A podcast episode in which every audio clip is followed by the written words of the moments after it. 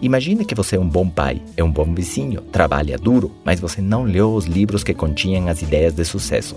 E no final da sua vida, termina sem dinheiro e lutando para sobreviver. Não seria isso triste? Não dar à sua família o melhor possível somente porque ninguém lhe aconselhou a comprar esse tipo de livros ou escutar este tipo de áudios?